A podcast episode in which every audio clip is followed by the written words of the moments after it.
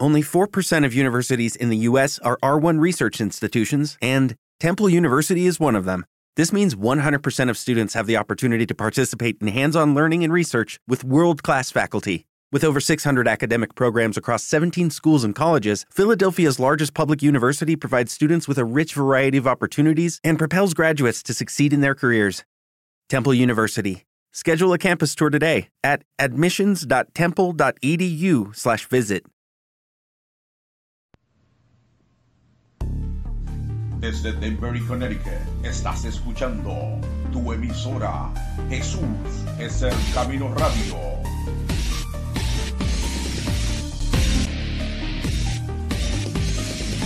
Lo mejor aún está por venir.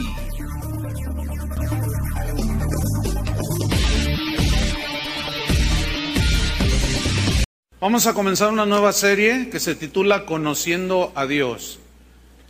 Este es el tema número uno, precisamente se llama Conociendo a Dios. Vaya abriendo su Biblia en Jeremías capítulo 9, versículo 23. Esta serie nos va a llevar un buen tiempo, pero creo que al terminar de estudiar la palabra de Dios en esta serie, vamos a tener un conocimiento de Dios más amplio, más equilibrado, como el Señor quiere que nosotros le conozcamos a Él. Vamos a aprender de, su omnipotencia, su sabiduría, su invisibilidad, su omnisciencia, el carácter de Dios que es amor, que es santo, en fin. Jeremías 9, versículo 23. Dice así, así dijo Jehová, no se alabe el sabio en su sabiduría, ni en su valentía se alabe el valiente, ni el rico se alabe en sus riquezas. Mas alabes en esto el que se hubiere de alabar, en entenderme y conocerme. Entender a Dios, conocer a Dios.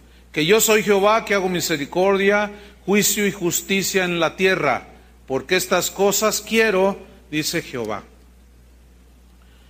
Lo que nosotros pensemos y conozcamos de Dios definitivamente va a determinar en gran medida la manera, la forma en que vamos a pensar acerca de Dios y vamos a vivir. Eso es indiscutible. Por ejemplo, si pensamos que Dios no existe, si creemos que Dios no existe, pues vamos a vivir como si Dios no existiera. Si conocemos que Dios tiene verdades que se revelan en las escrituras y esas verdades son absolutas, vamos a, tener conceptos acertados acerca de Dios, de su santidad, de su ah, omnipotencia, etcétera, y vamos a tener verdades que son absolutas. Una verdad absoluta es como cuando Jesús dijo, yo soy el camino, no dijo un camino. Allá afuera, en el mundo, dicen que todas las religiones llevan a Dios, pero el Dios de la Biblia dice que no, que solo hay un camino y eso es una verdad absoluta.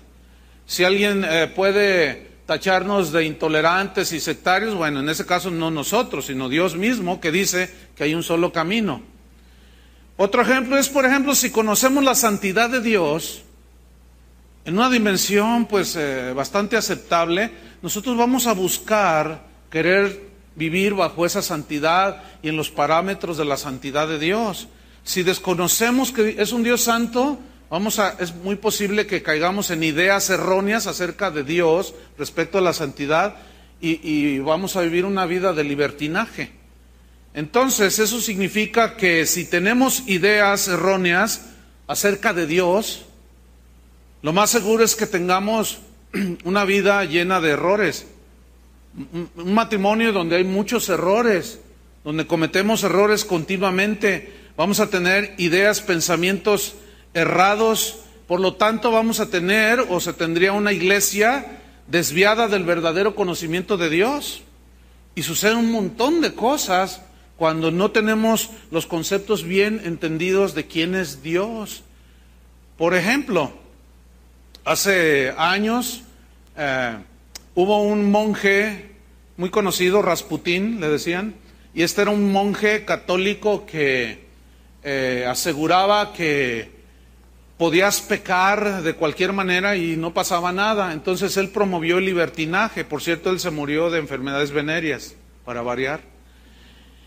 Jesús reprobó la enseñanza de los nicolaitas, que enseñaban a los cristianos de aquel tiempo, eso está en, el, Apocalipsis, que el Señor aborrece las obras y la doctrina de los nicolaitas. Y eran doctrinas que enseñaban conceptos de Dios errados y llevaban a la gente hacia un libertinaje. Esa doctrina parece como que ha resucitado.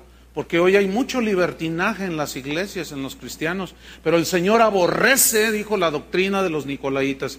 ¿Por qué? Porque enseñaban de un Dios que no es el Dios que se revela en las escrituras.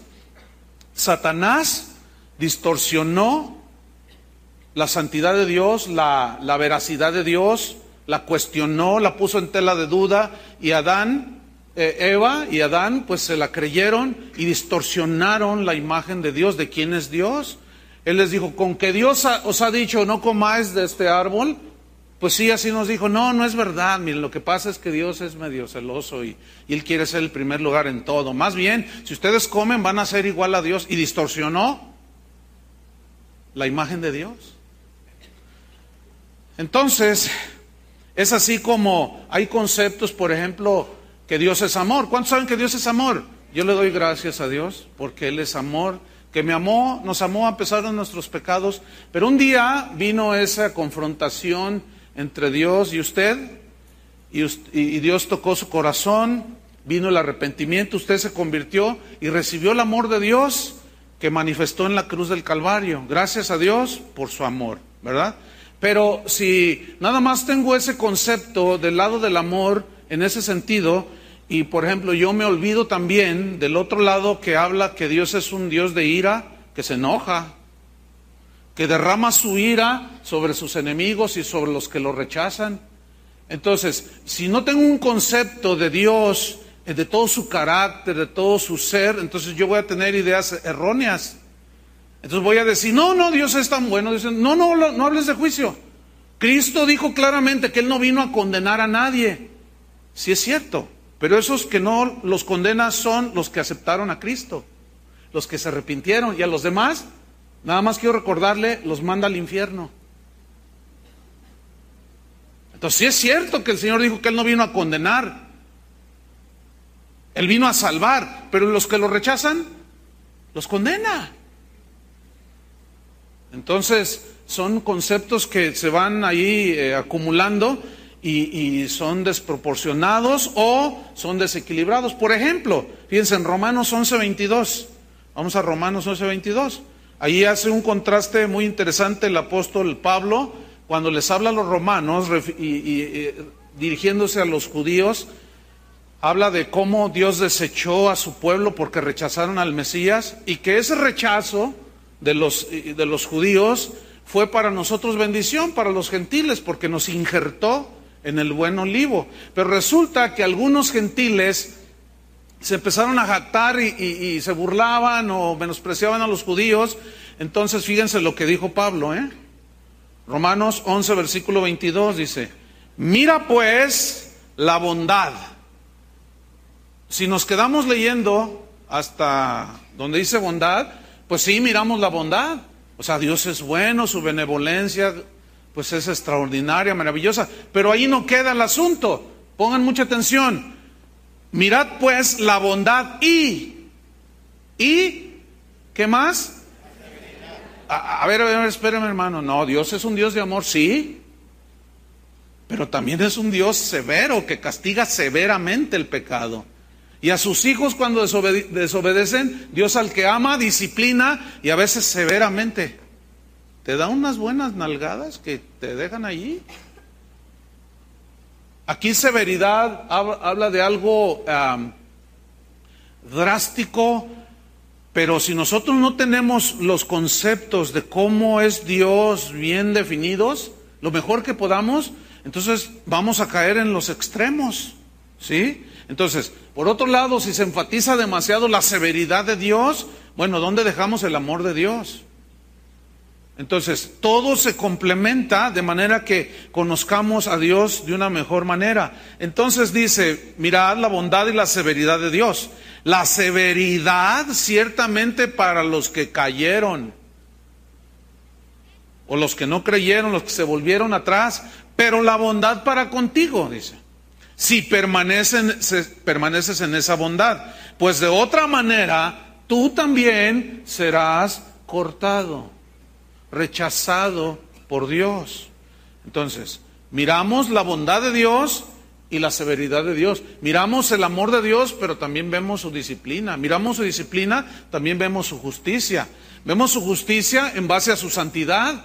Y así es como vamos a ir conociendo a Dios mucho más.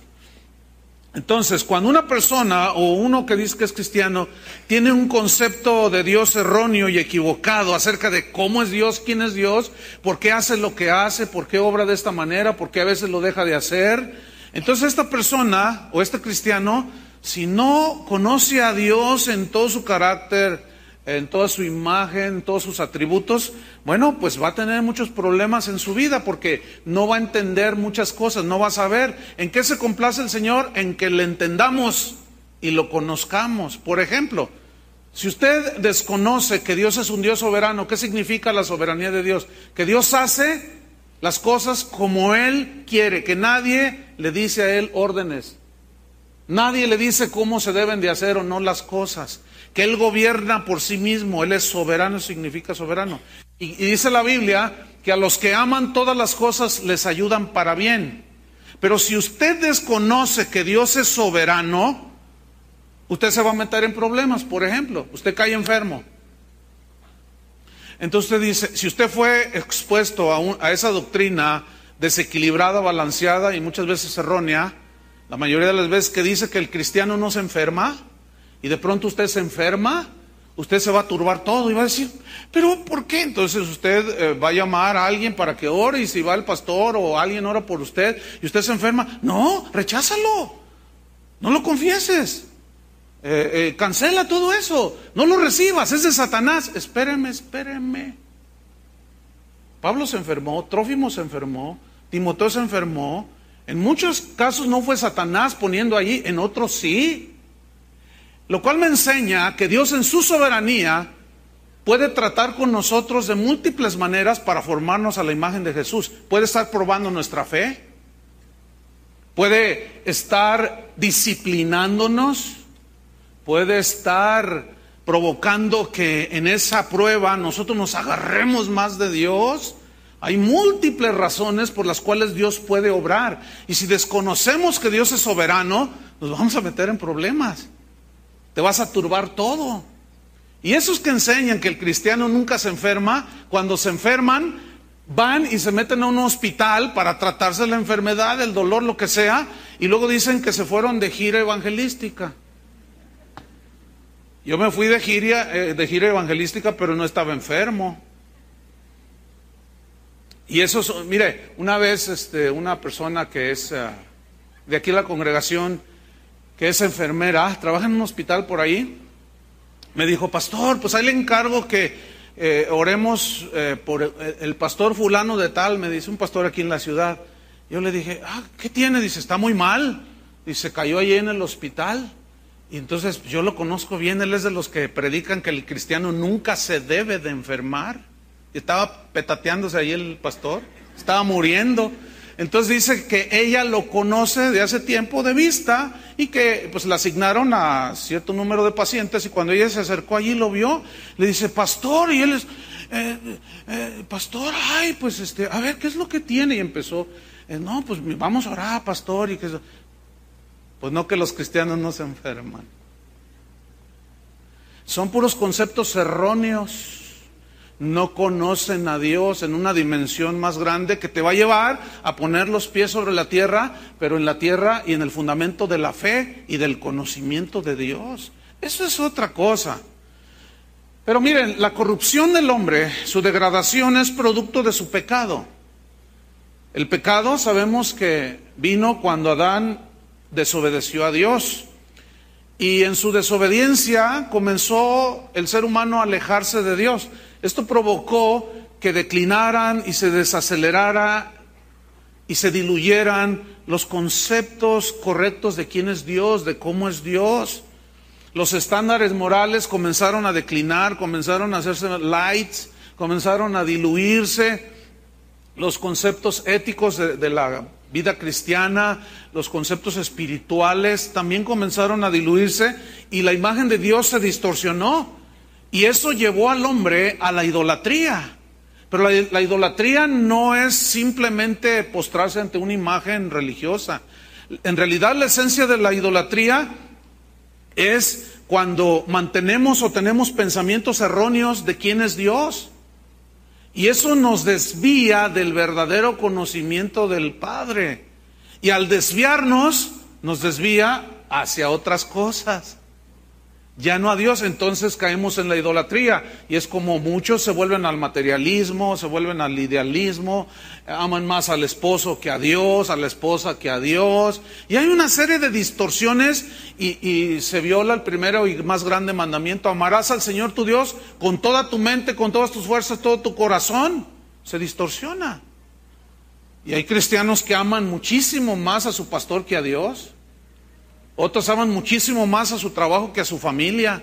Otros más a su familia que a Dios. Y, todo está distorsionado. El orden, el orden es, un caos, no hay orden, es un desorden, más bien dicho. Entonces, eh, esa idolatría va a llevar a más perversión. Estaba hablando con un pastor hace unos días por allá en el norte y me decía, pastor, dice, están pasando cosas en mi congregación bien terribles. Dice, mira, yo no sé, se desató el demonio, dice porque estamos teniendo un montón de casos de lesbianismo, un montón de homosexuales, un montón de adulterio. Entonces yo le dije, oye, oye, ¿qué estás enseñando? Pues cómo que qué es la palabra de Dios, sí, pero, pero analiza qué les estás enseñando. Porque es muy posible que les estés enseñando solamente algunos aspectos de Dios, como por ejemplo, Dios es amor. Y no pasa nada, no pasa nada si tú te involucras. una persona me escribió un correo me dijo, pastor, ayúdeme, no sé qué hacer, mire, yo tengo mi novia y caímos en pecado, fornicamos. Entonces nos vino la convicción de Dios, eh, prometimos delante de Dios no volvernos a tocar, pero teníamos que confesarlo. Fuimos con el pastor, pastor, ayúdenos, íbamos llorando y compungidos. Ayúdenos, pastor, porque pues fornicamos y pues que, ayúdenos, pastor. Entonces el pastor le, les dijo, no se preocupen, no se preocupen. ¿Ya se, ¿Ya se arrepintieron? Sí, no, no pasa nada, no pasa nada, todo está bien. ¿Que piensan casarse? Pues sí, pastor, no, no, no, ya olvídenlo, olvídenlo. Oiga, espéreme. ¿Cómo que no pasa nada? Sí pasa y mucho. Ok, sabemos que Dios perdona nuestros pecados, ¿están de acuerdo? Si los confesamos, si los confesamos. Ellos lo confesaron, pero resulta que ahora, este, pues está embarazada la, la muchacha. Entonces se van a tener que adelantar en el casamiento. Ahora, una vez ya casados, ya no van a poder tener ni luna de miel, ni van a poder andar juntos, que se van a un café. Ahora van a tener que andar cargando un lindo bebé. Y toda la atención se va a centrar en el bebé y ya no disfrutaron lo que Dios tenía para ellos. Sí pasa algo, ¿eh? Pero si el maestro bíblico, el pastor, dice, no, no pasa nada, ya, ya, mira, ya, no, ya, no te sientes, ya, sonríe, ándale. Claro, mire, yo he tratado casos así y yo les tengo que decir la verdad, no la van a pasar bien. O sea, hay que decirles para que enfrenten la cosa con valentía y sepan por qué. Porque se van a encontrar con un montón y un sinfín de problemas, de cosas que los van a hacer llorar. ¿Todo por qué? Porque se adelantaron, no tuvieron dominio propio. Entonces hay que decirles, miren, pero pastor, si Dios ya nos perdonó el pecado, sí, pero las consecuencias del pecado las van a tener que enfrentar. Como David, el rey. Su pecado fue perdonado, pero las consecuencias de su pecado tuvo que enfrentarlas y fueron terribles las consecuencias. Entonces, sí tiene que ver algo. Sí pasa algo. Pero ¿por qué entonces no hay este conocimiento? Porque no se enseña, porque no estudiamos. A veces yo recibo correos, pastor, contésteme estas preguntas, y a veces son un montón, hasta 15 preguntas. Entonces yo digo, no, yo, yo recibo cientos, hasta miles de correos. Yo le digo, no, pregúntale a tu pastor, para eso le pagan. Ponlo a trabajar. No, ya le pregunté y me dijo, no sé. Le dije, no, pues dile, dile, ahora sí dile que digo yo que se ponga a estudiar. Como que un pastor va a decir, no, pues no sé. Oiga, pastor, ¿existe el infierno? No, pues no sé. ¿Qué es, qué es eso? Mejor pónganlo a vender papas fritas, sea fuera el pastor. Hay pastores muy flojos, no estudian. Creen que porque dicen un montón de chistecitos ahí y un montón de conceptos e ideas, ya dieron una tremenda predicación. Pero las ovejas que conocen la palabra de Dios saben que está papaleando el pastor ahí, que está diciendo puras cositas. Entonces, fíjese cómo está el asunto. Vamos a Romanos 1.21 para comprobarle lo que acabamos de decir. Romanos 1.21 dice así. Fíjese, pues habiendo conocido a Dios, habiendo sabido, habiéndose cerciorado que Dios era una realidad, que habían visto su huella, habían visto su obrar, etcétera, no le glorificaron como a Dios. O sea, ellos se detuvieron en el conocimiento de Dios. Y, eh, y, comenzaron a hacer dos cosas. Número uno, no le glorificaron como a Dios, es decir, no le dieron a Dios el lugar que él merece. Lo tenían en tercer lugar. En la tabla de posición estaba como el Atlas. De media tabla para abajo. No estaba como las Chivas en primer lugar, ¿verdad? Entonces, este, dice, y ni le dieron gracias tampoco.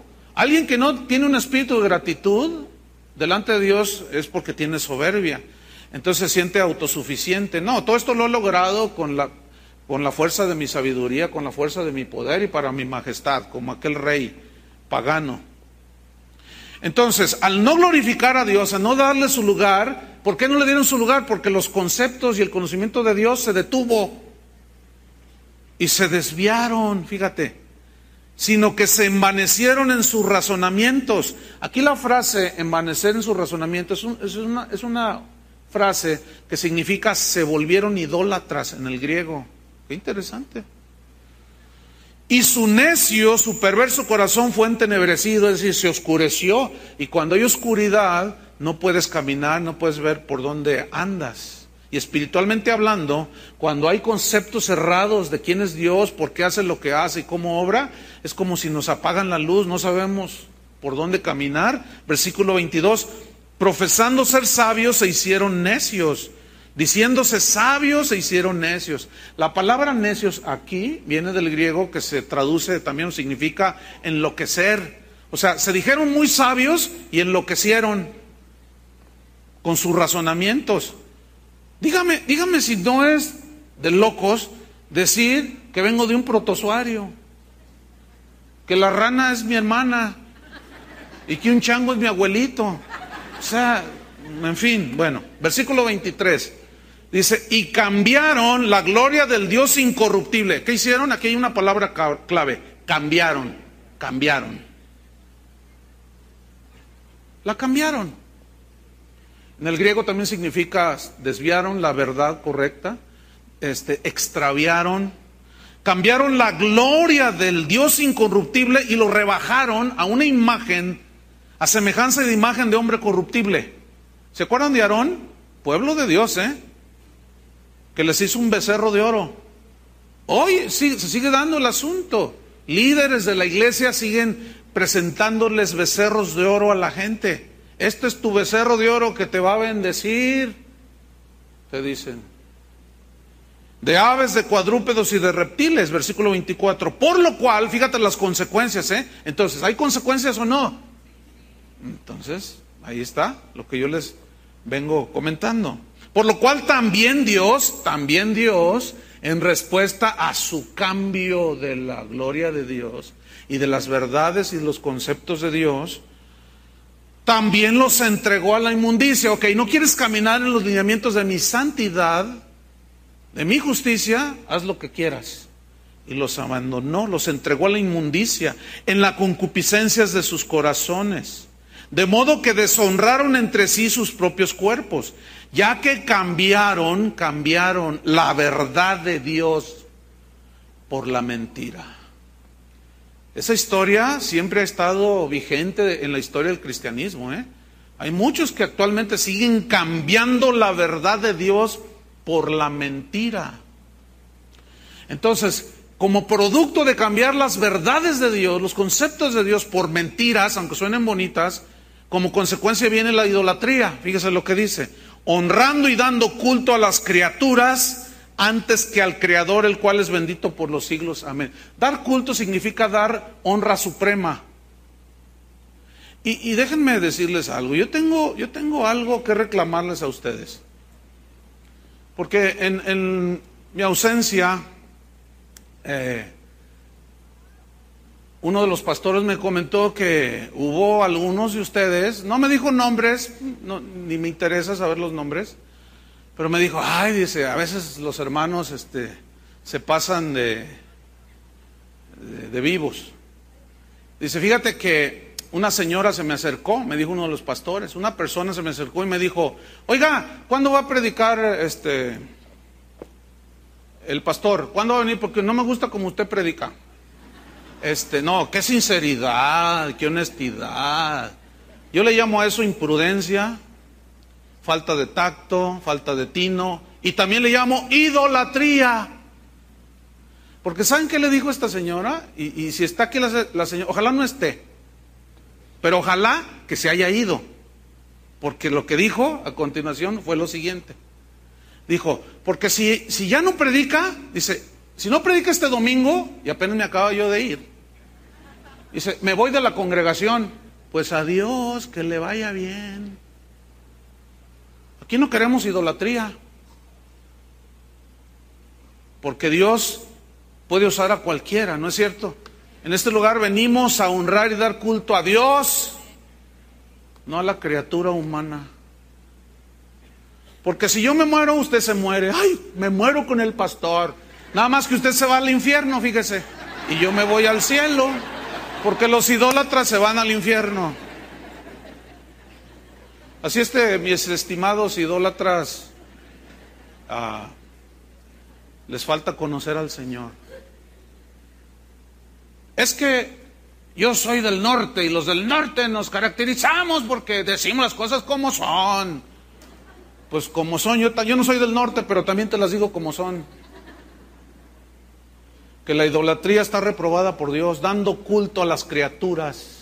Hoy se defienden más lo que dice el apóstol Armando Negocios de la Cruz, la, la profeta no sé qué, el apóstol aquel, qué sé yo, se defienden más a esos que a Cristo. Se defiende más lo que dicen ellos que lo que dice la Biblia. Y esa gente la están desviando. ¿Hacia dónde? Hacia la idolatría. Tú puedes decir de Cristo que tuvo una novia, que María Magdalena tuvo un hijo con él, y ellos se quedan impávidos, así como si nada. Ah, pero no les toques a su becerro de oro. ¿Por qué se te ponen así? No, ¿cómo? Él es un siervo de Dios, cállate la boca. Uy, uy, uy, uy. Adoración plena. Tengamos celo, pero celo por lo bueno, hermanos. Porque es Cristo y su palabra. Entonces, bueno, ya después del regaño pastoral, volvamos aquí al 26, dice, fíjate, aquí están las consecuencias. Por esto Dios los entregó. ¿Por qué? Porque honraron a las criaturas, lo quitaron a Él del centro, del primer lugar. ¿Por qué? Por sus conceptos erróneos de quién es Dios. Dios no es un Dios permisivo como algunos predican por allí. Dios es un Dios santo. Por esto Dios los entregó a pasiones vergonzosas, pues aún sus mujeres cambiaron el uso natural por el que es contra naturaleza. La palabra aquí, la frase uso natural, viene del griego cresis y, alude a la función sexual, lo cual me está hablando de que una mujer, las mujeres se acostaban con las mujeres. Eso se llama lesbianismo.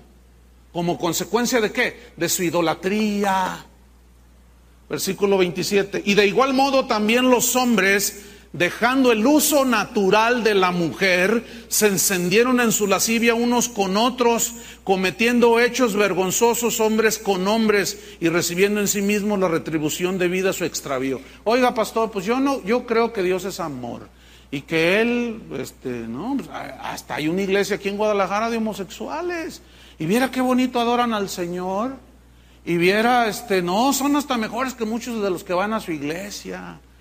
Y, este, y Dios no los rechaza porque Dios los hizo así. Pues si Dios los hizo así, entonces ¿por qué está condenando esas prácticas?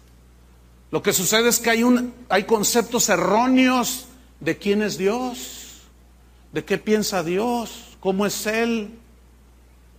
Una vez yo hice una alusión como esta hace tiempo y al final se me acercó, venían dos mujeres. Entonces, una de ellas me dice, eh, yo la vi que me miraba así mientras esperaba. Yo dije, ay, esta señora, este, eh, quién sabe, a lo mejor está enojada. Y dicho y hecho. Cuando ya se me acerca, me dice, oiga, ¿cómo es posible que un pastor que debe predicar el amor predique que las lesbianas se van a ir al infierno? Pues eso es lo que la Biblia dice. ¿En dónde dice? Me dice. Pues aquí, miren, no, empieza ahí. Y se puso así tan agresiva que yo dije, me va a dar una bofetada. Entonces yo dije, no, y aquí estoy listo para... Bueno, ya ve que hay unos predicadores que oran y te dan así en la frente para que te caigas. Yo dije, pues hago, como que estoy orando y le doy en la... Y la tumbó el espíritu, ¿verdad? Ah, pues es, es muy fácil camuflajear eso. Entonces, mientras ella me estaba regañando, Ah, vino una palabra de conocimiento por el Espíritu y me dijo, tiene una hija lesbiana. Me dijo el Espíritu Santo. Entonces yo le dije, usted está ofendida porque usted tiene una hija lesbiana, ¿verdad? Y me ve así y luego mira a la otra y dice, yo no le dije. Le dije, no, pues mire, dígale a su hija que se arrepienta. No, Dios la ama y ella ama a Dios más que usted y me largo de esta congregación. Adiós, que le vaya bien. Jesús no detuvo al joven rico aquel al cual le dijo que entregara toda su riqueza. Se fue enojado y triste y no le dijo, ay, perdóname, mi evangelio está muy agresivo. No te vayas, mira, aquí amamos a todos. Se vale de... No, lo dejó que se fuera. Yo no voy a detener a nadie así. Si Jesús no lo hizo, yo no me, yo no me voy a poner en lugar de ser más bueno que Dios, aunque algunos se creen más buenos que Dios. Hay que aceptar lo que Dios acepta y rechazar lo que Dios rechaza. Pero es, ¿por qué no se hace? Por falta de conocimiento de Dios. ¿Están entendiendo? Bueno, seguimos leyendo. Versículo 28. Y como ellos no aprobaron tener en cuenta a Dios, o sea, ya no lo tomaban en cuenta. Era su concepto, era su, sus ideas. Por eso Dios los entregó a una mente reprobada para hacer cosas que no convienen que no son convenientes, estando atestados de toda injusticia. Mire la lista, ¿eh? Fornicación, perversidad, avaricia, maldad, llenos de envidia, homicidios, contiendas, engaños, malignidades, murmuradores, detractores, aborrecedores de Dios, injuriosos, soberbios, altivos, inventores de males, desobedientes a los padres, necios, desleales, sin afecto natural, implacables, sin misericordia, quienes habiendo entendido el juicio de Dios, que los que practican tales cosas son dignos de muerte. ¿Qué merecen? La muerte, pero aquí se refiere a la muerte eterna, el castigo eterno. Pues no que Dios es amor, sí, pero el que lo rechaza es rechazado por Dios. No solo las hacen, dice, sino que también se complacen con los que las practican. Entonces, si tus conceptos acerca de Dios no son los conceptos absolutos, que la Biblia, el Dios de la Biblia revela de sí mismo en las Sagradas Escrituras, entonces tú estás creyendo en, un Dios inexistente, en un Dios inventado, te imaginas en un Dios eh, muy diferente al que se revela en las Escrituras. Entonces no, no es así. Hay, hay una doctrina muy peligrosa que dice que Dios es amor. Eh, ponen todos los argumentos y versículos de que Dios es amor y que no condenó a la adúltera de Juan ahí en el Evangelio de Juan y que Él no va a condenar a nadie. Y al fin de, los tiempos, Dios va a salvar a todos porque es amor y no concibo que un Dios de amor torture en el infierno a las criaturas. No, no, no, ese es, ese es un invento de los teólogos, dicen. Ah, pues entonces Jesús fue un teólogo que inventó el infierno. Él habló bastante sobre el infierno y dio muchas advertencias sobre el infierno. Entonces, ¿a quién le vamos a creer? ¿A esos o a Jesús? Que nos vino a dar a conocer al Padre. Entonces, no, no, no, sí es cierto que Dios es amor, pero también es un Dios que castiga el pecado. ¿No es cierto? Ahora, Esos conceptos nos han llevado en, la iglesia cristiana a nivel mundial a, dejar, se han ido anidando, mejor dicho, muchos pensamientos que cuando los analizamos son frases, son, son eh, pensamientos, eh, algunos les llaman clichés, o sea que ya son cosas que se han ido acuñando, definiciones que se han ido acuñando, pero que si las analizamos a la luz de la Biblia, no tienen sustento bíblico y muchos de, esas, de esos clichés o frases dentro del cristianismo son mentira. Por ejemplo, y algunos se van a quedar fríos. ¿Han oído ese cliché o esa frase muy famosa entre los cristianos que dicen que Dios ama al pecador pero aborrece su pecado? ¿La han oído? ¿Qué tan cierto será eso? ¿Ah? A ver, piénsenle. ¿Será bíblico ese concepto que Dios ama al pecador, pero Dios ama al pecador, pero aborrece su pecado? Así, de tal manera amó Dios al mundo. A todos los amó. Sí, pero ¿qué más dice? Para que todo aquel que en él cree, no todos creen, no se, ¿qué? No se pierda, mas tenga vida eterna. Entonces hay salvación y hay perdición. Entonces, ¿de dónde salió eso de que Dios ama al pecador pero aborrece su pecado? Porque si así fuera, entonces al pecador se lo lleva al cielo y nada más manda al infierno los pecados. No, los manda con todo y pecados.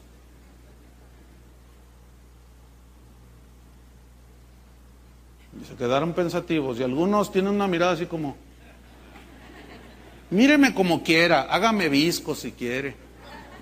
Pero yo le voy a comprobar en la Biblia lo que estoy diciendo.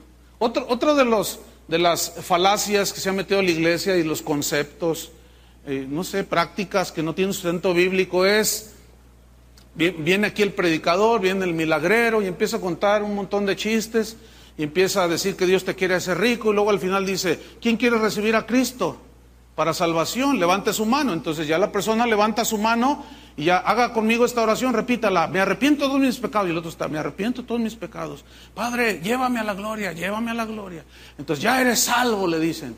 Entonces la persona sale y sigue en adulterio, sigue fornicando con la novia, sigue haciendo sus tranzas, sigue siendo un mentiroso empedernido. Pregunta, ¿es salvo?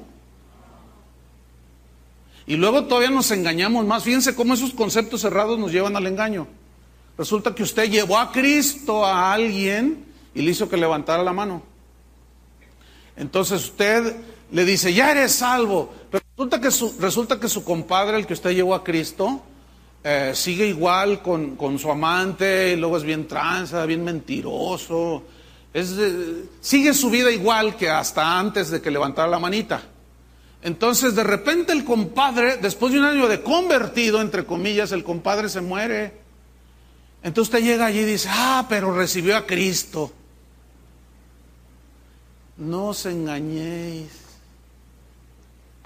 Nos engañamos y engañamos a los... Está en su santa... Yo estaba, yo, yo le dije, repite la oración. Pregunta, ¿eso dice la Biblia? Y yo se los voy a demostrar. Para que conozcan más a Dios. ¿Leemos? Ok, primera de Corintios capítulo 6. Primera de Corintios capítulo 6. En el versículo número 9.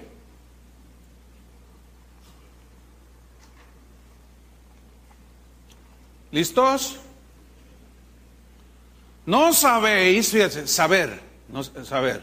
El saber aleja la ignorancia, el conocimiento te lleva, el conocimiento de Dios te lleva a un entendimiento y un discernimiento más pleno acerca de Dios. Entonces fíjate, dice, no sabéis, y no todos lo saben, ¿eh?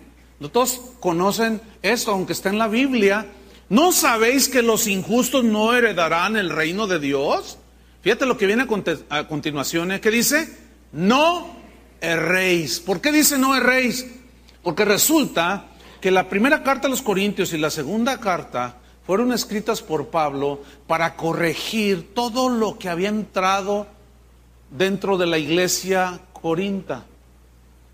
Resulta que falsos apóstoles, falsos maestros, habían entrado entre los hermanos y comenzaron a enseñar doctrinas de libertinaje, de desorden, de que Dios no es cierto que va a haber resurrección. Y los corintios que no tenían discernimiento, no conocían a Dios como lo vamos a ver más adelante, en una dimensión como Dios quiere que lo conozcamos, fueron extraviados, fueron desviados del verdadero conocimiento de Dios y esto le trajo muchos problemas. Por eso es que en primera carta a los Corintios capítulo 5 eh, hay un caso de un joven que tomó como amante a la esposa de su padre.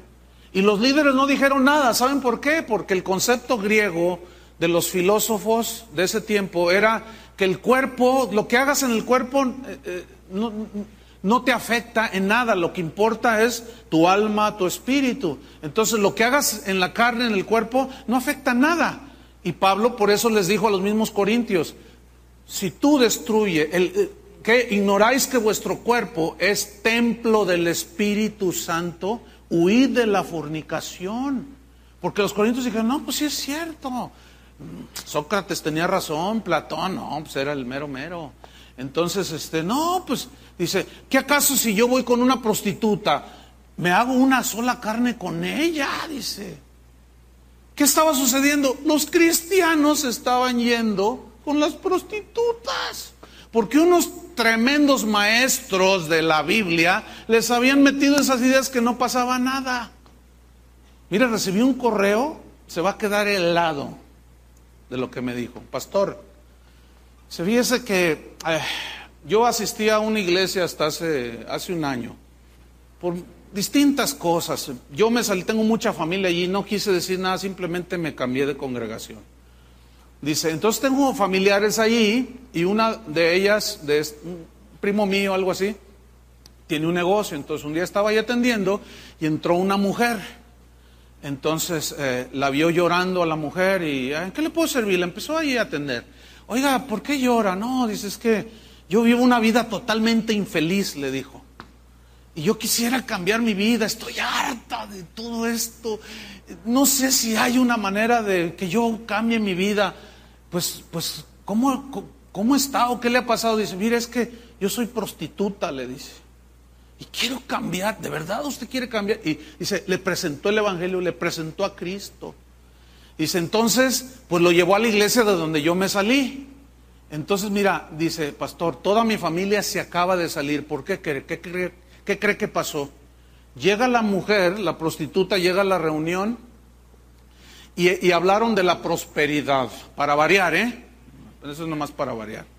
Entonces dijeron, ¿quién quiere aceptar a Cristo? Levante su mano. Entonces ella levantó la mano, esperando que alguien fuera con ella a orar. Ninguno de los líderes, no me dio más detalles, pero me dijo, ninguno de los líderes se acercó a orar por ella, la gente menos.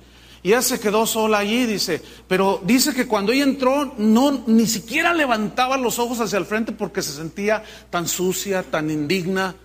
Dice, nunca levantó los ojos, ella nada más escuchaba todas las alabanzas y el mensaje y levantó su mano, pero nadie se acercó a orar por ella, dice. Entonces cuando ella abre los ojos y empieza a ver a los pastores orando por otros, o sea, o los líderes, que le dijo al que la invitó, porque ella se salió y le dijo, jamás vuelvo a venir aquí. Dice, nadie oró por mí, pero, pero no, es que mire, no ponga sus ojos en el hombre. Dice, no, es que yo sé por qué no oraron por mí. Porque varios de esos son mis clientes. Se quedó helado como yo. Yo me quedé helado, hermano. Esto sucedió allá en el sureste de México. Son mis clientes, dice. ¿No pasa nada? ¿Qué no sabéis que los injustos no heredarán el reino de Dios? No erréis ni los fornicarios, ni los idólatras, pero mi abuelita es re buena, pastor. Diariamente reparte 100 litros de leche a la gente pobre. Pues si no se arrepiente la linda de tu abuelita, según la Biblia, se va al infierno.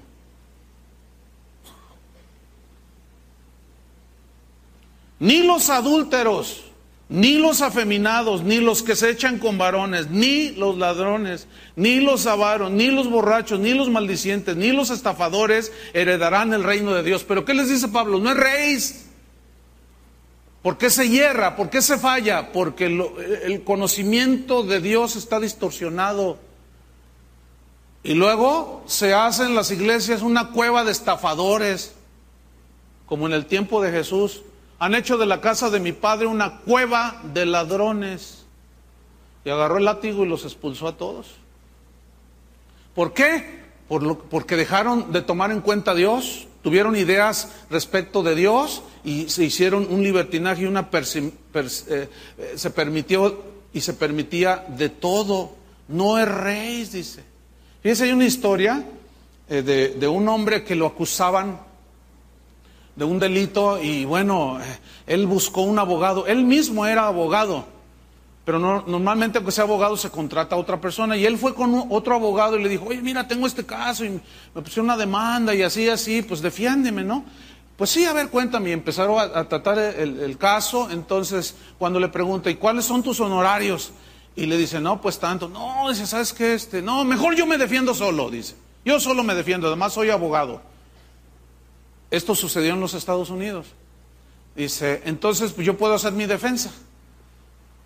Resulta que viene el día de, que había que enfrentar el juicio y el, acusado, defensor de sí mismo, se puso muy nervioso y, se le empezaron a cruzar las ideas.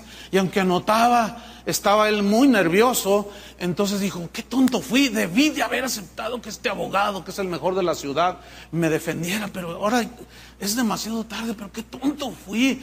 Ay, ay, Dios mío, ayúdame, ayúdame para hacer mi propia defensa. Entonces dice que en eso estaba cuando de pronto va a entrar al abogado y le dice, licenciado, abogado, y lo saluda. Dios lo mandó, le dice. Dios lo mandó, dice, a mí Dios me mandó. Dice, ¿qué pasó? Dice, pues defiéndame, dice, es que estoy muy nervioso y no sé qué hacer.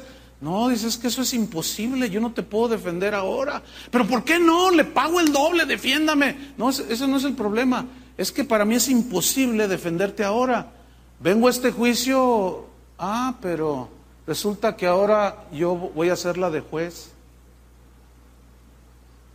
¿Saben que Cristo es abogado y juez?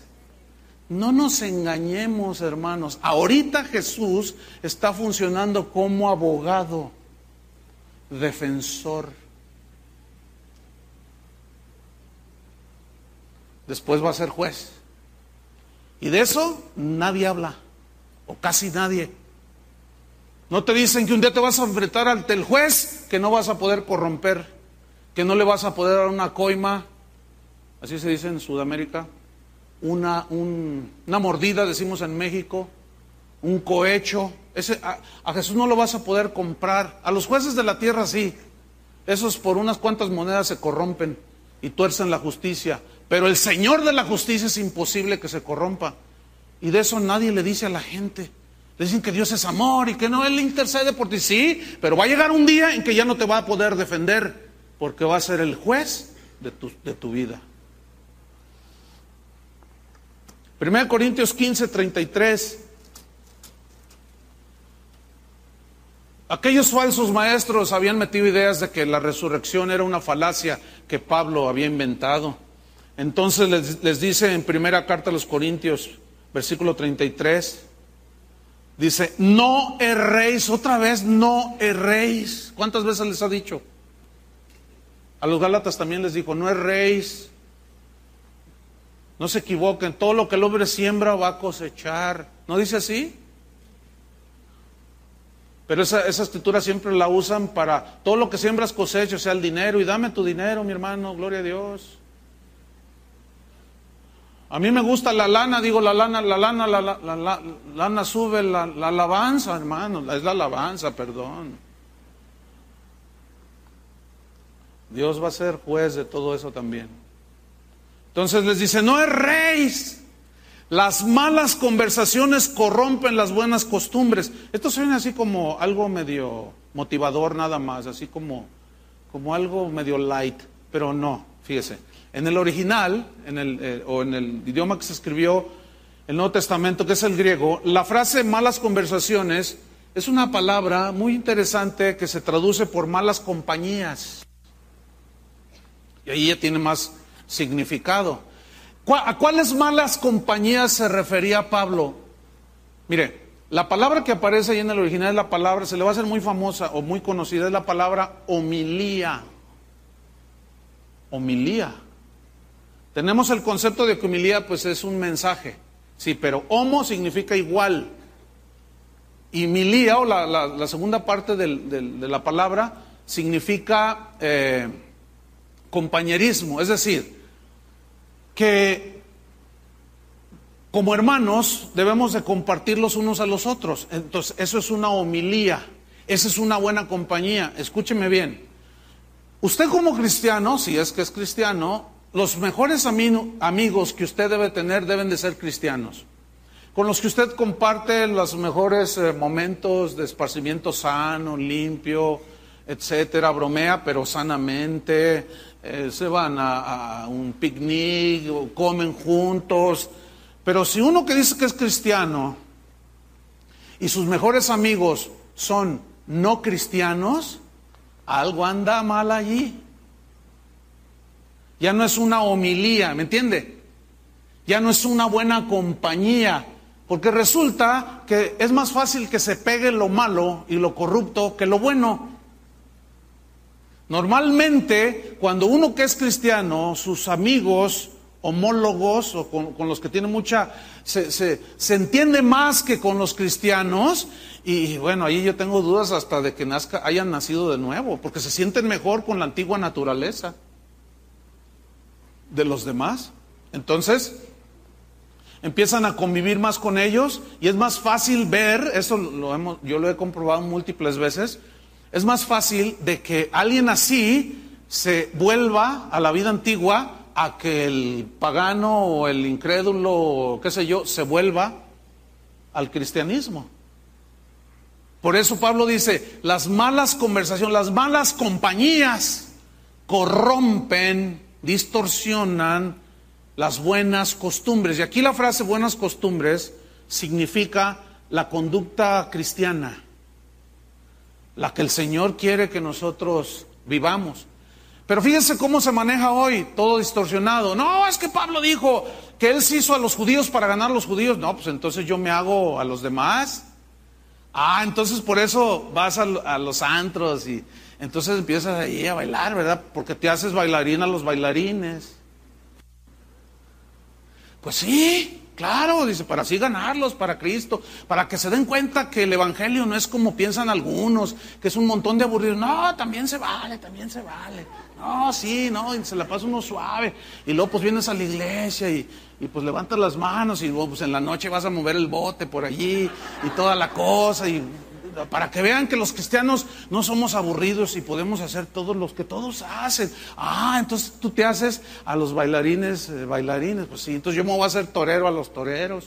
Me voy a hacer narcotraficante para ganar a los narcotraficantes. quién dijo eso? Gente que no conoce a Dios son los que sacan del contexto esas escrituras y las aplican mal. Por lo tanto, fallan y erran o erran, ¿cómo se dice? ¿Fierran? Oh, salió peor la cosa. Entonces fíjese lo que dice en el versículo 34. Dice, velad debidamente. Esa frase es muy importante. Velad debidamente, o sea, como es debido, como Dios manda, conforme a la escritura, porque muchos pueden velar y decir, no, hasta veladas hacen y estamos alerta ahí contra el diablo anda por todos lados, mira, demonio de ventana y no sé cuánta cosa dice. Fíjate, dice, velad debidamente y no que pequéis. Por poco y me subo a predicarles desde allá arriba. Y no pequéis, hace, velad y no pequéis. ¿Quiénes? Los corintios. Ahora, ¿cuál, ¿cuál era la razón? Ahí dice, porque algunos no conocen a Dios. Para vergüenza vuestra lo digo. ¿Qué pasó allí? ¿Eran nacidos de, de nuevo? Muchos eran nacidos de nuevo. Otros creían que eran nacidos de nuevo. Hasta declaraban que eran nacidos de nuevo, pero seguían siendo fornicarios, estafadores, secuestradores y quién sabe cuánta cosa. No es rey, toda esta lista no van a heredar el reino de Dios. No se equivoquen. Es una pena, decía Pablo a los Corintios, que algunos de ustedes no conocen a Dios. Jesús vino a revelarnos quién es Dios. Vamos rápido al Evangelio de Juan. Si alguno quiere conocer al Padre, tiene que conocer al Hijo. Si alguno tiene al Hijo, tiene al Padre. Si alguno rechaza al Hijo, rechaza a quién? Al Padre. Si alguno niega la divinidad de Cristo, está negando al Padre. Juan capítulo 1 versículo 18. Dice a nadie, a Dios nadie le vio jamás en toda su esplendor, es obvio, ¿no? El único hijo que está en el seno del Padre, Él le ha dado a conocer. O sea, queremos conocer al Padre, tenemos que conocer a Cristo. Él vino a revelarnos el corazón del Padre. Vino a darnos a conocer quién es Dios. Juan capítulo 8, versículo 32. Juan 8, 32 dice, y conoceréis la verdad, y la verdad os hará libres. Conoceréis la verdad, no tu verdad, no tu concepto, sino la verdad de quién es Dios. ¿Cómo piensa Dios? Sus pensamientos son más altos que los nuestros. Conoceréis, ahí está la palabra, ahí está la palabra clave, conoceréis. Pero si no se conoce, se cae en la esclavitud. Oseas 4 dice, mi pueblo fue llevado cautivo porque le faltó conocimiento. La cautividad en el pecado es producto de la ignorancia de quién es Dios. Pero el conocimiento de Dios, de su verdad, nos lleva a la libertad. Ahí está. Conoceréis la verdad y la verdad os hará libres. Fíjate cómo le rebatieron a Jesús los fariseos. En el 33 le respondieron, linaje de Abraham somos. Y jamás hemos sido esclavos de nadie. ¿Cómo dices tú, seréis libres? Jesús les respondió, de cierto, de cierto os digo todo aquel que hace pecado, esclavo es del pecado. Ahí está. Entonces, si alguien dice que es cristiano y vive igual que antes de levantar su manita para recibir a Cristo, se está engañando a sí mismo. Cuando alguien realmente se convierte, sufre un cambio drástico en relación con Dios se arrepiente, le duele, llora de haber pecado y quiere alejarse del pecado y cuando se tropieza le duele mucho y llora. ¿Usted siente eso? Usted es un nacido de Dios. Pero usted dice, además, a ver, el que esté libre sin pecado, tire la primera piedra.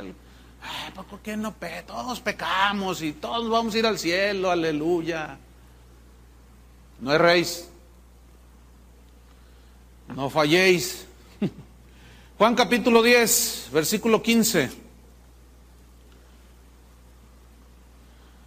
Juan 10:15. Así como el Padre me conoce, yo conozco al Padre y pongo mi vida por las ovejas. Así como el Padre me conoce y yo conozco al Padre. ¿Y quién vino a darnos a, conocer al Padre? Cristo. Cristo. Juan capítulo 14, versículo 7. Vamos desde el 4. Jesús le dice a los discípulos, ¿y sabéis a dónde voy? y sabéis el camino. Y le dijo Tomás, Señor, no sabemos a dónde vas. Fíjense cómo incluyó a todos. Él era el despistado y es de esos que creen que todos, todos están despistados. Incluyó a Pedro, a Juan, a todos. No sabemos a dónde vas, ¿cómo pues podemos saber el camino? Y fíjate el versículo 6, Jesús le dijo, no les dijo, le dijo. El despistado era él. A veces así nos pasa. Estamos mal, torcidos y pensamos que todos están mal, todos, son iguales. Me contaron una historia que también me dejó helado, de un pastor que su misma congregación lo agarró haciendo cosas terribles, hermano. Lo descubrieron con las manos en la masa. Entonces cuando los líderes, los otros líderes confrontaron al pastor, a mí me dijo el que se quedó de pastor en lugar de él, me lo dijo personalmente, que les dijo, ah, mire, no nos hagamos, Aquí en Guadalajara todos los pastores son corruptos. O sea, el hecho de que él era corrupto ya nos incluyó a todos. Está como Tomás este. No sabemos. Y Jesús le dijo, yo soy el camino, la verdad y la vida. Nadie viene al Padre sino por mí. Si me conocieseis, también a mi Padre conoceríais. Y desde ahora le conocéis y le habéis, visto. Y todos así se quedaron, ¿no? Este era un filete miñón que el Estado del Señor se le estaba atorando aquí, en el, lo tenía atorado aquí en la garganta. Entonces dice, Felipe le dijo, Señor, muéstranos al Padre y nos basta. Jesús le dijo, tanto tiempo hace que estoy con vosotros y no me has conocido, Felipe. El que me ha visto a mí ha visto al Padre. ¿Cómo pues dices tú, muéstranos al Padre? ¿No crees que yo soy en el Padre y el Padre en mí? Muchos no creen eso, ¿eh? Y niegan que Jesús sea uno con el Padre. Niegan que Jesús sea, es Dios. Esa es una de las herejías resucitadas de antaño. Las palabras que yo os hablo no las hablo por mi propia cuenta, sino que el Padre que mora en mí, Él hace las obras. Entonces, fíjese, finalmente 17, Juan 17, versículo 3. Dice, y esta es la vida eterna. ¿Cuál es la vida eterna? Que te conozcan a ti, el único Dios verdadero, y a Jesucristo a quien has enviado. ¿Cuál es la vida eterna? Que te conozcan. Porque si no se conoce al Padre a través del Hijo, ¿cómo vas a vivir una vida cristiana? Por eso el enemigo ha, permeado tanto a la iglesia que hoy hay iglesias que dicen, no, no, vamos haciendo la reunión cortita, 45 minutos, 20 eh, minutos de alabanza, 10 minutos de, de anuncios y 15 de predicación para que los hermanos no se cansen y no se aburran. Así dicen. Fíjate nomás. Increíble, ¿no? Y yo siempre mi argumento ha sido, oye, tú tienes una carrera universitaria, sí, soy abogado. Oye, ¿cuántas horas estudiabas diario? Cinco horas. Y ahora nos salen con que una reunión muy extendida es una pérdida de tiempo y los hermanos se aburren. ¿Usted se aburre? Bueno, yo predico largo. Como dice ahí en Apocalipsis, Predícales el Evangelio eterno.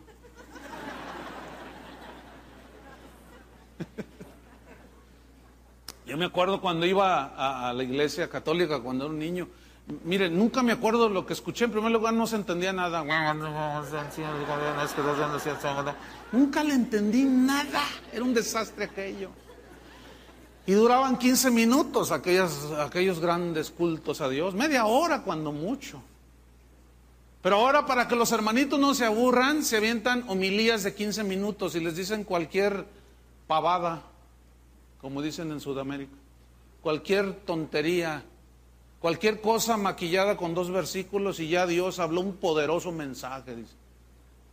¿Qué conocimiento se puede adquirir con algo así? Si de por sí la gente no lee la Biblia y luego viene a escuchar homilías de 15 minutos, olvídelo. Si alguno se aburre, bueno, pues aquí a dos cuadras hay un templo donde dan homilías de 15 minutos. ¿Ya están cansados? No, claro que no, pastor, ¿cómo que? Por supuesto que no. Pues mire. No, no, no. Tremendos hermanos. Por eso Pablo oraba, oraba en Colosenses 1.9 y decía que él no cesaba de orar por los colosenses para pedir, dicen Colosenses 1.9, para pedir que seáis llenos del conocimiento de su voluntad. Fíjese, llenos del conocimiento de su voluntad, de cómo es Dios, qué es lo que Él quiere. Llenos, esa palabra llenos es clave. En el griego es la palabra pleró, que significa literalmente lo siguiente, estar completamente controlados. ¿De qué? ¿O por qué? Por el conocimiento de Dios, su palabra y controlados por la voluntad de Dios. Eso es lo que significa estar llenos, completamente controlados. Es decir, fíjese, lo que te controla a ti es de lo que estás lleno. Por ejemplo, si estás lleno de temor, el temor te controla. Si estás lleno de materialismo, el materialismo controla tu vida, controla tus pensamientos y tus acciones. Si estás lleno de amargura, la amargura te domina completamente. Y todo gira alrededor de esa amargura. ¿Por qué? Porque estás lleno de amargura y te tiene controlada la amargura. Pero si estás lleno de fe, del conocimiento de Dios, lleno del Espíritu Santo, ¿qué te va a controlar? El Espíritu Santo, la palabra de Dios. Y la palabra conocimiento es una palabra griega, epignosis, que tiene tres significados eh, eh, adicionales, que número uno es pleno, pleno discernimiento. Fíjate, para que sean llenos, sean llenos, que los domine el conocimiento que incluye el discernimiento. Que tengan el discernidor funcionando a todo lo que da. Así como hace calor, como ahorita está funcionando a todo lo que dan los aires. Porque si no, no, la cosa se pone fea aquí, con el calor. Bien, escuchen, pleno discernimiento. Una de las características de la iglesia de hoy a nivel mundial es la falta de discernimiento. Se comen todo y cualquier cosa. Nada más porque ven dos, tres milagritos y un polvillo de oro y dos, tres diamantes que cayeron, ya dicen, wow, maravilloso esto, sin importar lo que el predicador dijo, lo que habló, que muchas veces son un montón de herejías, pero se lo comen todo. Hace un tiempo alguien me dijo, pastor, le quiero compartir este disco, escúchelo, está impactante, dijo. Es el testimonio de unos, unos jóvenes allá por Perú, por Bolivia, no sé dónde, Chile, por allá en Sudamérica, que el Señor les permitió irse al infierno para que vieran las, lo horrible que es el infierno. ¿Cuántos han oído ese gran testimonio? Levanten la mano. Es de los más famosos testimonios. Ese pastor lo va a sacudir, lo va a impactar. Yo dije, bueno, tú estás impactada. Ay, pastor, tremendo. Bueno, le dije, está bien, gracias. A la primera oportunidad pongo el CD y empieza allí el testimonio de unos jóvenes que se fueron al infierno y comienzan a hablar. Y yo estaba ahí en el infierno y la tortura era terrible. Y yo le decía al Señor, Señor, qué horrible es esto. Y ta, Entonces dice, eh, toma la palabra una, joven y dice, y yo estaba ahí en el infierno y caminaba junto a Jesús y de pronto vi a una mujer que se me, eh, me sale al encuentro en pleno infierno, las llamas por allá, las torturas, los demonios torturando a la gente. Primera herejía, los demonios no estarán en el infierno torturando a la gente. Sigo adelante. Entonces vi a una señora que estaba como desencarnada así, que se quemaba, no se consumía, y gritaba y lloraba, ayúdenme. Entonces yo la vi y le dije, Señor, Señor, ¿por qué está esta mujer aquí? Dime. Y el Señor me respondió, ve y pregúntale tú misma. Entonces yo me acerqué y le dije, oiga, ¿y por qué está usted aquí en este, en el infierno, en esta llama, sufriendo los terrores del infierno? Y la señora me contestó, porque no diezmaba. ¿Verdad que le dio risa? ¿Por qué le dio risa? ¿Sabe por qué le dio risa? Porque usted tiene cierto conocimiento ya de que la salvación no es por dar diezmos. Nadie se salva por dar y nadie se pierde por no dar. Porque la salvación no es por obras. El fariseo de la, de la, de la boca de Jesús, cuando puso ese ejemplo, dijo el fariseo oraba, daba diezmos de todo, ayunaba y no fue justificado, se fue al infierno cuando se murió. Ah, pero el asunto es este. Invítenlos, pastor, a que den su testimonio para que digan que se van al infierno los que no diezman y usted va a tener un montón de diezmadores. Y se repite el sistema o la táctica recaudatoria del purgatorio. Y claro, eso les, ese testimonio les impacta a los pastores que piensan en el dinero y los invitan y ahí andan por todo el mundo porque el Espíritu los llevó a dar su testimonio montón de herejías está llena esa historia. Son puras herejías. Pero la gente no tiene discernimiento y eso es muy preocupante, hermanos. A mí me preocupa como pastor. Al menos yo, yo el primer, la primera intención que tengo es enseñarle a usted. Por eso Pablo decía, yo oro para que tengan discernimiento total, que el discernimiento de lo bueno y lo malo lo de Dios y lo de Satanás, lo de la carne, lo sepan distinguir, que sepan acomodar lo espiritual a lo espiritual, que no se dejen llevar por ciertas apariencias, sino que tengan discernimiento Hoy la gente no tiene discernimiento. ¿Por qué? Porque no conocen a Dios. Y le atribuyen a Dios un montón de cosas que no están en la escritura. No tienen apoyo bíblico. Ah, pero como se siente bonito, y lo dice el apóstol Johnny Villaluz, pues lo defienden a capa y espada. No hay discernimiento. La palabra conocimiento, epignosis, también significa pleno entendimiento. Es decir, estar llenos de un pleno entendimiento. ¿De quién? De Dios. ¿Por qué?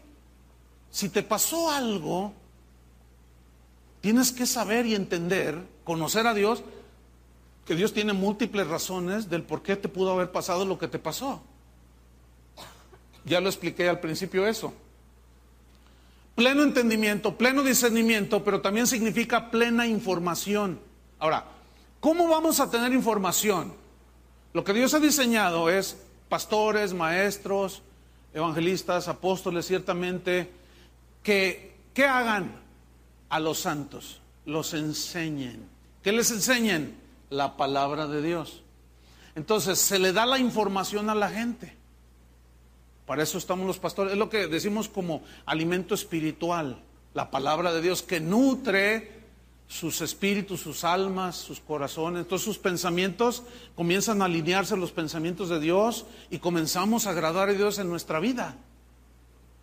Pero si el pastor no se informa primero, si el pastor no conoce a Dios, yo les dije hace un momento que hay, hay gente que me escribe y me dice, Pastor, por favor respóndame estas preguntas. Y me preguntan un día uno como 25 preguntas. Número uno, dije, no, hombre, ¿qué le pasa a este hermano? Entonces yo dije, no, eh, para mí es imposible contestar todas esas preguntas. No porque no tengo una respuesta, a veces no tengo respuesta y tengo que estudiar. Pero 25 preguntas no me voy a poner a responderlas. Entonces yo le dije, no, mira, discúlpame, pero no me lo tomes a mal, pero por favor ve que tu pastor, él es indicado para que te saque de dudas y te explique. Es que ya fui y me dice que no sabe. Eh, pues dile que se ponga a estudiar, dile que de parte mía. Pues es que no tiene que, no tiene qué. Yo siempre les he comentado que yo me reúno cada viernes en un grupo, con un grupo de pastores pero es una reunión tan distinta a las que siempre había asistido. Antes era una reunión de dos horas y puros anuncios. Hermanos, tengo un evento. Hermanos, vayan, aquí están los pósters y todo. No orábamos, no, no escudriñamos la palabra. O sea, puros, ¿qué hacemos? Una campaña. Ahora, hermanos, gloria a Dios. Vamos a andar en unidad. Ay, estaba harto de eso.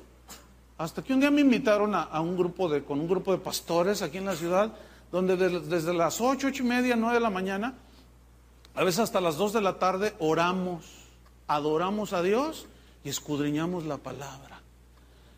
Y a mí me, preocupa tanto cuando un pastor, oye, te invito, ¿y qué hacen? Hacemos esto. Uh, no, no tengo tiempo, dicen. No tiene tiempo. Imagínate cómo están las pobres ovejas. Si él no estudia, ¿qué les va a dar? Ah, pero son de esos que dicen, el conocimiento envanece, pero el amor edifica. Y entonces yo puro amor y tuercen otra vez todo. Porque si así fue, es cierto que, si tú no tienes la sabiduría y la humildad para aplicar el conocimiento, pues sí te vas a amanecer.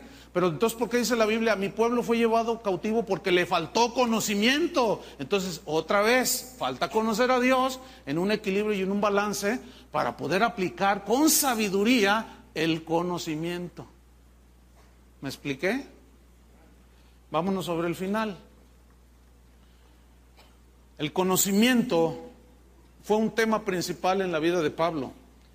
Él oraba por los efesios, por los filipenses, para que Dios les diera espíritu de revelación en el conocimiento de Él, conocimiento de Él. Entonces, eh, estamos cerrando, el conocimiento de Dios es fundamental para vivir una vida que agrade a Dios.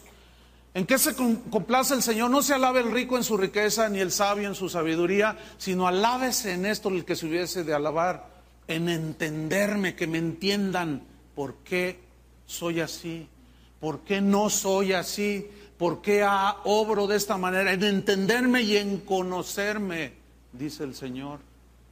Porque estas cosas quiero, quiero hacer justicia, juicio y misericordia. Déjame terminar con una historia de una ancianita que se, la conocían como Juanita la Dichosa. Es una historia muy, muy interesante. Dice esta historia que había una humilde choza junto a un río y en ella vivía una ancianita. Era pobre. La conocían como Juanita la Dichosa. La ancianita estaba media sorda, casi ciega, pero siempre estaba feliz. Un día, dice esa historia, que pasó por su humilde casita un hombre muy rico, un hombre que era joven, pero se miraba muy avejentado, se veía su rostro triste, angustiado, cansado, y al pasar junto a la, esta choza humilde, escuchó a la ancianita, a Juanita, cantar. Entonces él intrigado se asomó por una ventana y le dijo, señora, me habían dicho que usted siempre está contenta y hoy lo compruebo por mí mismo. Le responde la ancianita, es que yo tengo un gran motivo para estar así. El hombre le dice, ¿me podría enseñar el secreto de su paz y de su gozo? Porque veo que usted es anciana, usted está ya vieja, está ciega, está sin dinero ¿Y cómo es que usted puede cantar en medio de su miseria? Le contesta esta ancianita media cieguita. Ciertamente no tengo nada ni a nadie, pero tengo a Dios, le responde la ancianita. Los ricos, mire, los ricos tienen tantas cosas que siempre están preocupados de que no se las vayan a robar o que vayan a perder su fortuna y quiebre su empresa. Yo no tengo nada, que me inquiete, pero sí sé que tengo un Dios que va a cuidar de mí. Y le contesta aquel caballero, pero pronto vendrá el invierno, vendrá el frío, vendrá la nieve y usted no va a poder. Y la ancianita lo interrumpe y le dice, pero también sé que Dios va a cuidar de mí. El temor y la duda y la incertidumbre, las, estas cosas las tienen los que no conocen a Dios.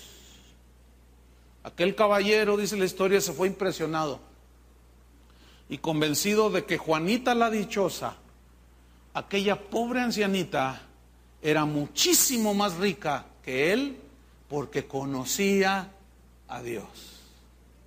¿Cuántos quieren conocer más a Dios? Tal vez nunca vayas a tener ni casa propia y tal vez siempre te la pases en camioncito o en el tren ligero o de ride. Y, y, pero si tú conoces a Dios, eres la persona más rica del universo. Porque el conocimiento de Dios, el temor a Dios es el principio de la sabiduría y del conocimiento de Dios. Yo quiero conocer más a Dios. ¿Ustedes también? Para esto nos servirá esta serie. Pónganse de pie y vamos a orar. Cierra tus ojos. Puedes levantar tus manos si quieres. Señor, te damos gracias por tu palabra que siempre es lámpara a nuestros pies, lumbrera a nuestro camino. Siempre tú, Señor, te estás revelando de una manera progresiva, paulatina nuestras vidas. No queremos detener ese conocimiento que cada día podemos tener de ti. Conocer más de tu santidad, de tu sabiduría, de tu misericordia, de tu amor, también de tu severidad, Señor, también de tu justicia, del juicio, de la disciplina. Queremos conocerte, Señor, en toda tu omnipotencia. Sabemos que nuestra capacidad no alcanza para tanto. Sin embargo, no es excusa para no querer conocerte más sabremos más acerca de tu omnipresencia, tu omnisciencia, de tu soberanía, de tu ternura, paciencia, también de tu enojo. Horrenda cosa es caer en manos de un Dios vivo. Queremos conocerte, Señor, para entonces cada situación en nuestra vida se vaya presentando, nosotros sepamos cómo eres tú, quién eres tú ¿Qué has dicho tú? El pueblo de aquel tiempo, tiempo de Isaías y de Oseas, fue llevado cautivo porque le faltó conocimiento. Habían desechado el conocimiento.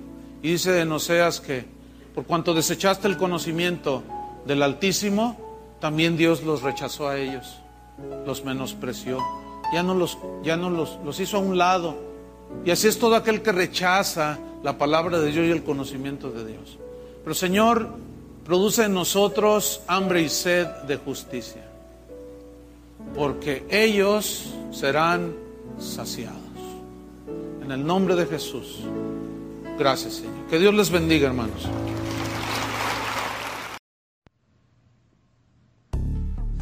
Desde Denver, Connecticut, estás escuchando tu emisora Jesús es el camino radio.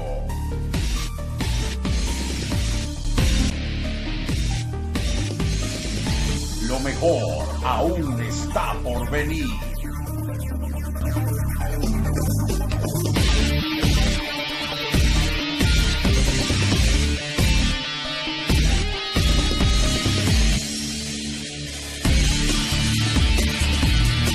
With the Lucky Land slots, you can get lucky just about anywhere. This is your captain speaking. Uh, we've got clear runway and the weather's fine, but we're just going to circle up here a while and uh, get lucky. No, no, nothing like that. It's just these cash prizes add up quick. So I suggest you sit back, keep your tray table upright, and start getting lucky. Play for free at LuckyLandSlots.com. Are you feeling lucky? No purchase necessary. Void where prohibited by law. 18 plus terms and conditions apply. See website for details.